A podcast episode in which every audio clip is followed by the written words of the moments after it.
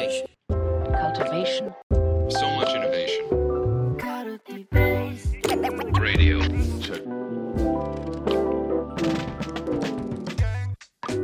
はい、えー皆さんこんにちは耳ぐりおだですということで、えーカルティベースデザインラジオですね、えーこれはですね実はあの2本目になっていてですねあの1本目がですね、え1本目前のエピソードで、えー永山先生に、えーお越しいただいた、えー概念シフトのイノベーションというですねカルティベースラボのイベントについて、えー少し、えー振り返りをしながら、えーああでもないこうでもないみたいなことを、え1本目でちょっと話してきております。で、まあ、ちょっと2本目はですね、その続きということになりますので、えーぜひまだ1本目の、え1個前のエピソード、えー聞いてない方は、えーぜひそちら聞いていただいてから、えーこちらを、え聞いていただければというふうに思います。ということで、えー今回も、えーバンさんと、えー、鍋さんに、え一緒に、え深掘りをしていくということで、よろしくお願いいたします。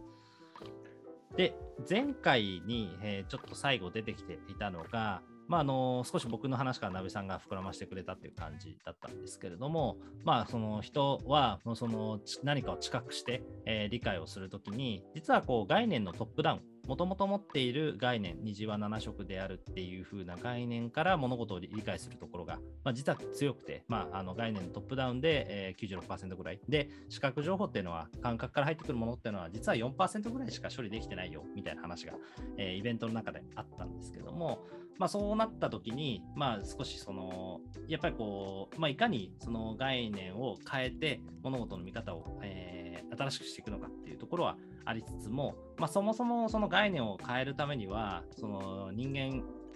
4%しか見れてないってなった時にそれを5%、6%とか、まあ、ちょっとこうあの見る、えー部分を変えていってですね、えーもっとその感覚の部分から新しい概念を作っていくっていうことが、まあ、実はデザイナーとかアーティストにおいてはものすごく大事な行為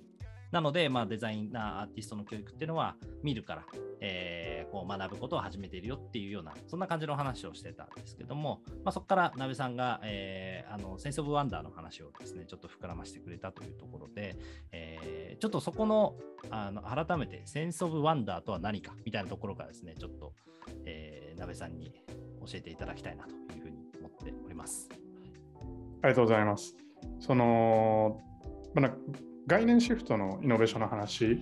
からあの今回始まってると思うんですけれど、改めてその概念シフトのあの話の中で言われていたこう概念シフトが起こるメカニズムでいくと、その現象、現実とあの概念、まあ、その自分が持っているイメージの世界のこうズレからその概念シフトが起きるっていう話だったと思うんですよね。で、その知覚メカニズムとして、そのまあ、まず僕ら概念を持っていて、その概念を通して物事を見るとか感じる。でそれがまトップダウンとボトムダウンのこう組み合わせでで、そこからまあそなんていうんですかね、こう出力が生まれる、まあ、プロセスがあってアウトプット、まあ、知覚が生まれていくっていう話だったとあの思いますというところです。で、えっとまあ、その上で、じゃこう概念を更新していくっていうことは、なんか、まあ、ズレを生み出す、その現象と概念のズレを生み出すっていう話なので、あのまあ、意図的に、まあ、シフトさせていくとか、ずらすっていうことを、まあ、あの小田さんがデッサンの話でしてくれてていたのかなっていうふうに思っていて、でそれはなんかその書き方の話から始めるんじゃなくて、そのまあ、よく見ると。で何を見るかっていうと、その物体の周囲にある空気を見るっていうあのいかにもこう技言語っぽい話だったなと思うんですけどそので空気を見るって、まあ、なんか見るっていうものと同時になんか感じるっていう話もあのあるなっていうふうに思ったんですよね。でその時に思い出したのがその、まあ、レイチェル・カーソンの「センス・オブ・ワンダー」っていうあの本で言われているその、まあ、これもちょっとあの少し雑な要約要約っていうかあの要点をこうピックアップしたあの部分になっちゃうんですけどその知ることよりも感じることが大切だよねっていうことを、まあ、レイチェル・カーソンがあの短いなんていうんですかねエッセイの中で言ってるっていう感じなんですよね。まああのセンス・オブ・ワンダーはあのすごい短い本なので興味がある方読んでいただければと思うんですけどとレイチェル・カーソンがその甥っ子か姪っ子どっちだったか忘れちゃったんですけどとあのアメリカのメインにあるあの森を散策する話の中で感じたことをこう書いているものなんですよね。でそこにはなんかそのまあカーソンはその、まあ、農薬問題についてあの沈黙の春っていう書を書いてると思うんですけど、まあ、そこで言われていることは、まあ、ほとんど言っていなくて、まあ、単純にその森を歩いたその自分森を歩いて自分が感じたことを書いているっていう書かなっていうふうに思ってるんですよね。でなんかここはその概念シフトっていう考え方に対して結構示唆があるなと思っていてそのやっぱりその概念から考えて物事を見るじゃなくてその純粋に物事を見るあるいはその、えー感覚によって感じ取る。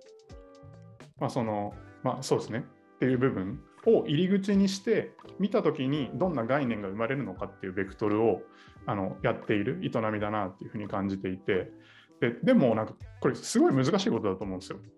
まあの1本目であの小田さんもこう見ることの難しさの話してくれてたと思うんですけどなんか純粋に見ようとか純粋に感じようってそもそも身体感覚としてどういうものなんだろうとか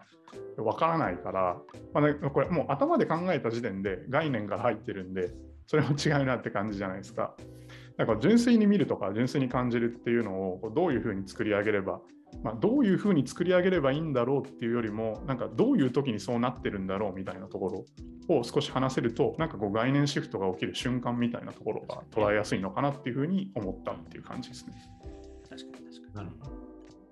なんかちょうどあの今の話聞きながら、あのそれこそ小田さんとジャーナリングみたいな手法をに。はいはいはい。使って、あの今感じていることをただそのまんま書くみたいな、あのそこにこう思考を挟まずに、考えたこと、感じたことをそのまんまこう、まあ、書き殴るじゃないですけど、吐き出すっていう言葉の方がなんか近いイメージを僕は持ってるんですけど、書いていくみたいなことって結構大事だよねみたいな話はありつつ、なかなかあれって難しいですもんね。うん感じたことをそのまま言葉にして表現するみたいなことって、あれもなんか一つの慣れっていうか、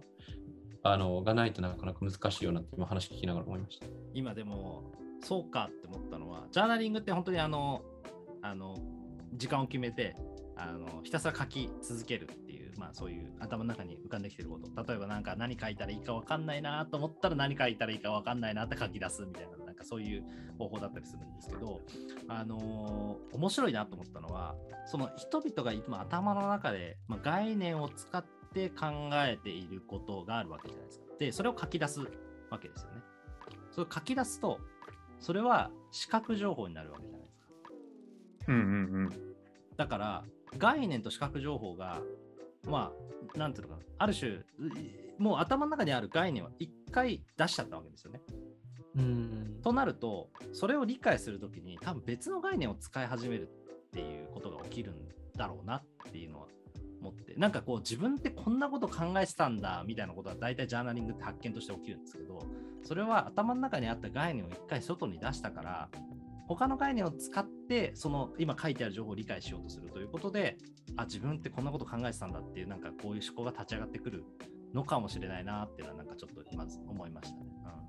なるほど、なるほど。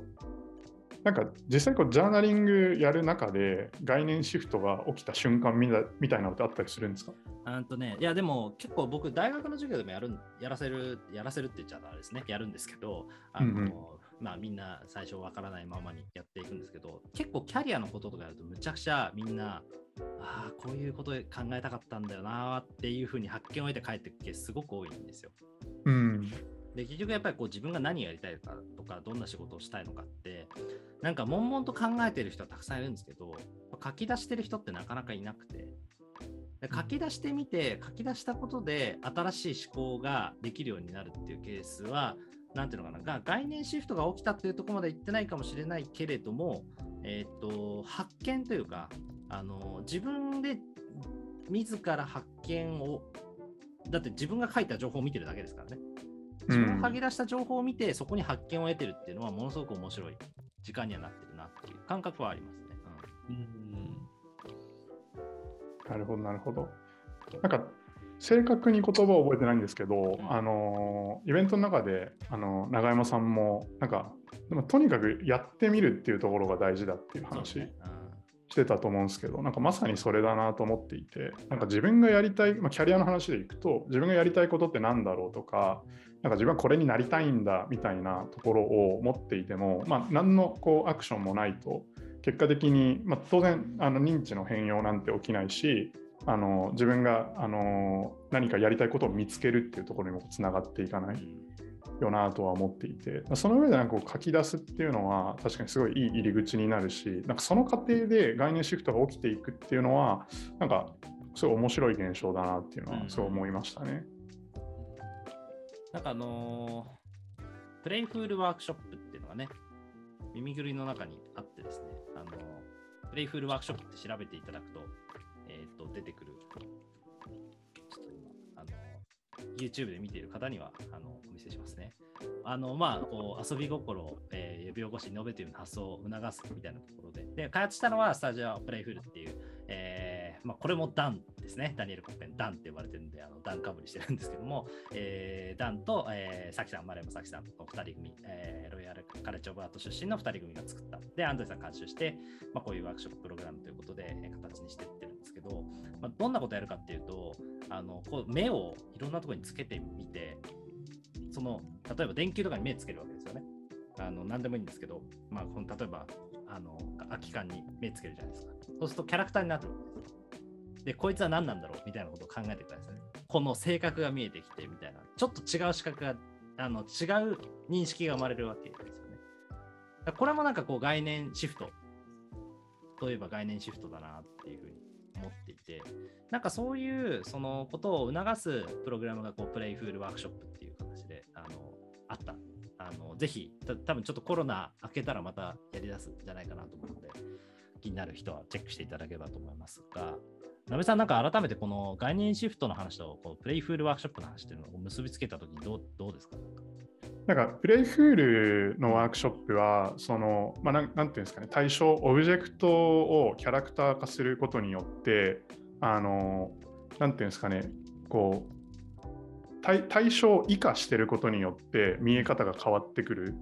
っていうことなんだなっていうふうになんか今の話聞いて解釈してるんですけど、うん。そのまあ、例えばそのさっきダンさんが言ったようなあの、まあ、コーヒーのあの缶ボトル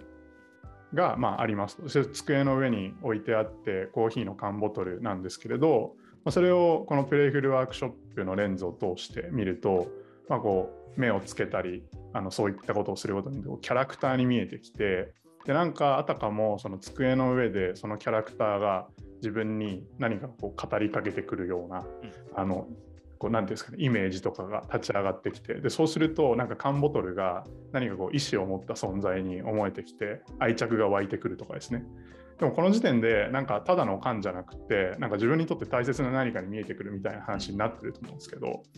これとはなんかその対象そのものをその意図的に生かしていくっていうことによってその自分の見方を変えているっていう話だと思うんですけれどこれはでもなんかそのものを見るっていう行為に対して何か自分がこうプロアクティブにあの仕掛けていけるあのヒントにはなるかなっていうふうに思いました。なんか純粋に見るっていうところとは違うのかもしれないんですけどでもこう見えるものが変わってくるっていう意味ではあのま、それをプロアクティブにできるっていう意味では、何かこう見るっていうところに対して、あの一つのヒント、概念シフトにつながるっていう意味でも、なんか一つのアプローチとして面白いなっていうふうに思いました。そうですね。なんか目とかがついてることで概念としてはそういう目がついてるキャラクターっていうのは可愛いものだとかっていう概念があってそこでこうもともと物体としてカンカンとかを見てたところからその概念自体がちょっと違う形に変わって視覚情報が変わってくるっていう感じですよね。今の話。うん。うん。確かに。だやっぱりその見るっていうことをアップデートしていく上では、まあ一つやりやすいやり方よくあるのがあの帰り道にあの赤いものだけ見て帰りましょうみたいなの結構観察のワークショップとかでよくやるんですよね。うんそうすると、まあ、あ赤いものこんなあったんだって結構気が気がつくというか要は制約をかけてあげる、まあ、目をつけるっていうのもある種の制約だと思うんですけど自分が見るという行為に対してプロアクティブに制約をかけていくっていうのが、まあ、観察の仕方として一つ大事なやり方だったりするので、まあ、そこをどうやってデザインしていくかっていうのは実は結構あの大事なあの部分だったりする。で割とやっぱりなんかその身体的にそういうところに介入していくっていうところはこう見るをアップデートする上では一つ大事な視点なんだろうなっていうところがあるなと思ったのと同時にやっぱもう一つ大事なのはあのあれですよねあの瞑想というかそもそもの見るっていう感覚自体をどうやってアップデートするのかっていううん。で例えばあの瞑想とするとなんか物事の見え方変わってくるのなんでかなって思うとあの瞑想って多分自分の概念に若干こう概念のトップダウンに制御をかけるみたいな行為なんだろうなっていうのはなんとなく思っていてはいはいはい。自分なんか普通にやっちゃう普通に生きてるとなんかなんだろうなえー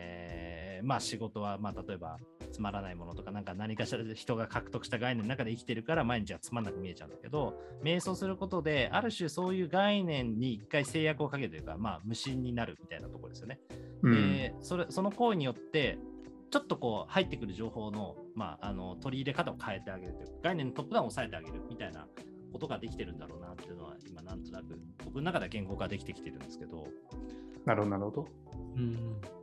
いや確かにそのなんかやっぱりあの情報の中であの過ごしてるとあの概念優位になりがち。うん。それはやっぱりそのあまたある情報を取捨選択しないと自分が非常に生きづらいからだなと思っていて。そうするとやっぱり何かその自分のフィルターを持って物事を見ていかないと疲れちゃう。うん。っていうのがあるのかなと。でまあそうなった時にやっぱりなんかよくあると思うんですけどあの、まあ、自然豊かな環境に行くとかあまりその情報が溢れてない、まあ、デジタルデトックスするとかもそうだと思うんですけど、まあ、そうするとあのトップダウンの、まあ、概念優位のトップダウン力学だけじゃなくてその、まあ、自分のその身体感覚、まあ、五感の方のボトムアップ力学とあの調整が、まあ、うまくいってその自分自身がこう整うみたいなことってよくあるなと思ってて、まあ、なんか瞑想の話は結構そこにつながる話だなって思いましたね。サウナとかね。